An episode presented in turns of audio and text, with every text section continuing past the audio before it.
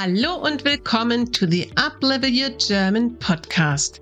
Ich bin Charlotte, I'm Charlotte, founder of the language school Charlingua and host of this show. My mission is to make your language learning journey as easy as possible. This week, we take a look at nouns that only have a singular form, den Singular. Nouns that's all the words that come with the article the in English or der, das, or die in German, and that you need to capitalize in German.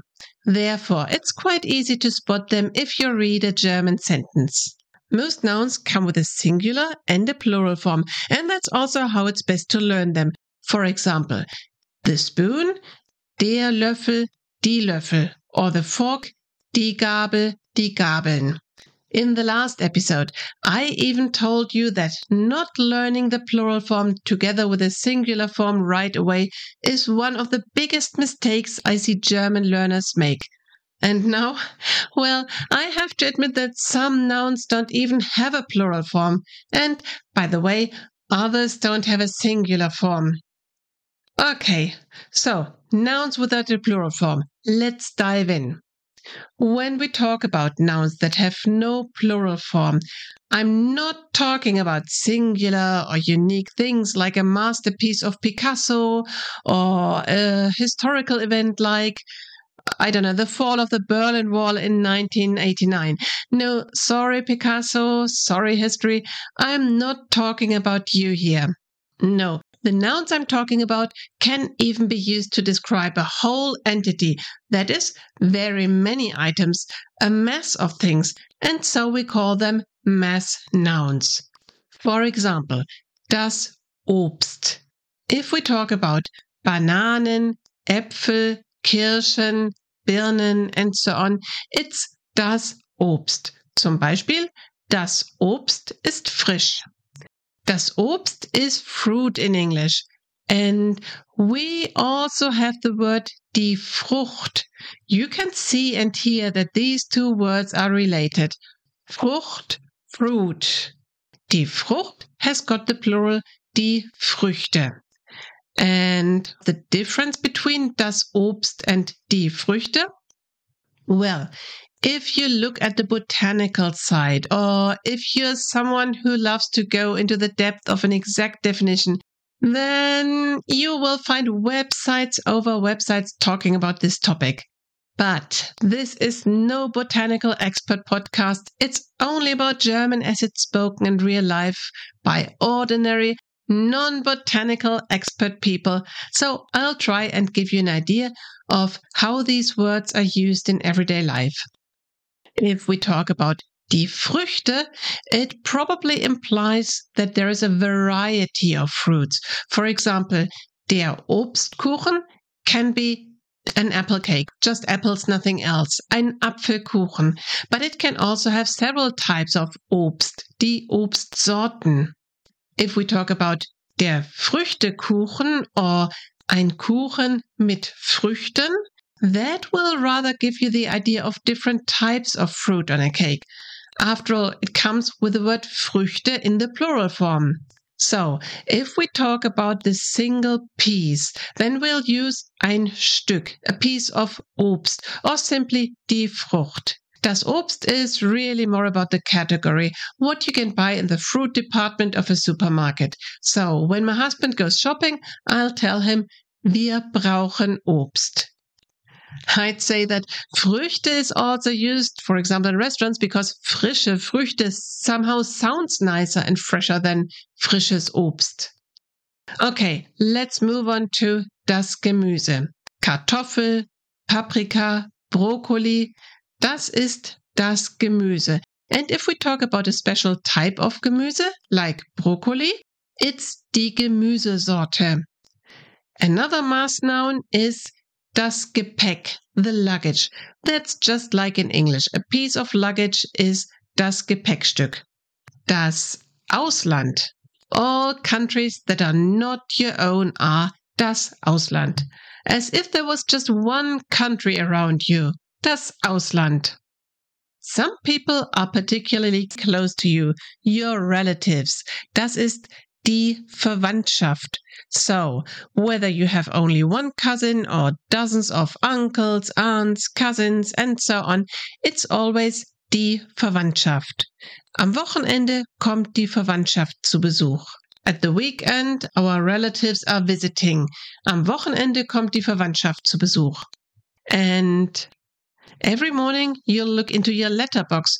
Du schaust in den Briefkasten. Alle Briefe, all letters are die Post. Du kannst sagen, ich lege die Post auf den Tisch. I put the letters on the table. Ich lege die Post auf den Tisch. Then we have abstract nouns like Glück, das Glück, luck, or the opposite, das Pech, bad luck. Ich hatte viel Glück oder ich hatte viel Pech. Whatever I had, it's in the singular. More abstract nouns are, for example, die Hitze, heat, die Kälte, cold, die Jugend, youth, oder das Alter, age. We don't have an equivalent to ages. If we want to talk about that, then we need to add a second noun. For example, we can say Altersstufen. Zum Beispiel, Menschen aus allen Altersstufen kamen zu dem Fußballspiel. People of all ages came to the football game. Menschen aus allen Altersstufen kamen zu dem Fußballspiel. Then die Gegenwart, die Vergangenheit und die Zukunft. The present, the past and the future. They also only have a singular form. If we talk about what something is made of or the substance, then the nouns are usually in the singular too. Das Wasser, der Schnee und der Regen. So, if we look closer, then we have der Wassertropfen, the water drop, oder der Regentropfen, the raindrop, oder die Schneeflocke, the snowflake. We also have die Butter, der Tee, der Kaffee, das Bier und die Schokolade. We don't have a plural for Schokolade like in chocolates. And if we want to talk about several types, again, we need another word like die Sorten, the types. Zum Beispiel, hier gibt es verschiedene Teesorten. Das ist schwarzer Tee, grüner Tee, Früchtetee. And by the way, there is no Obsttee. We only have Früchtetee.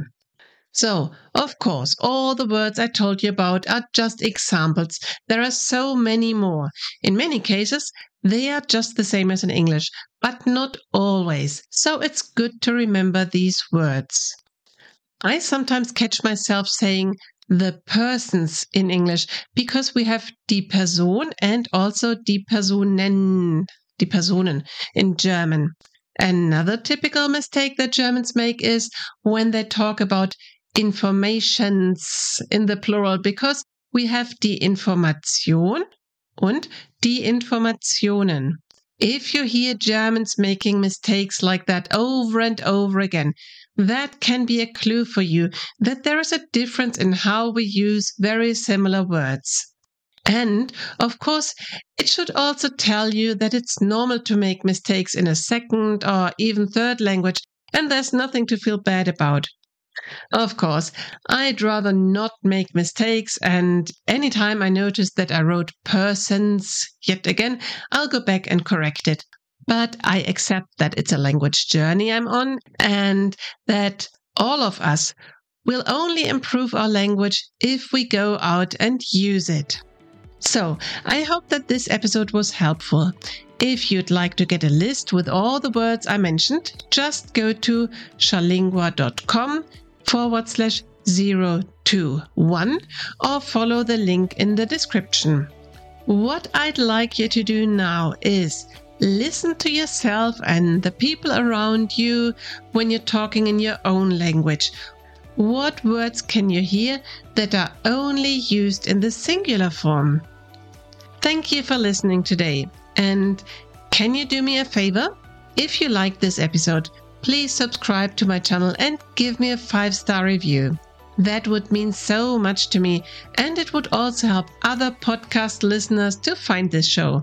By the way, if you have a friend who's learning German, please let them know about this podcast. Vielen Dank und bis nächste Woche in einer neuen Episode von Uplevel Your German.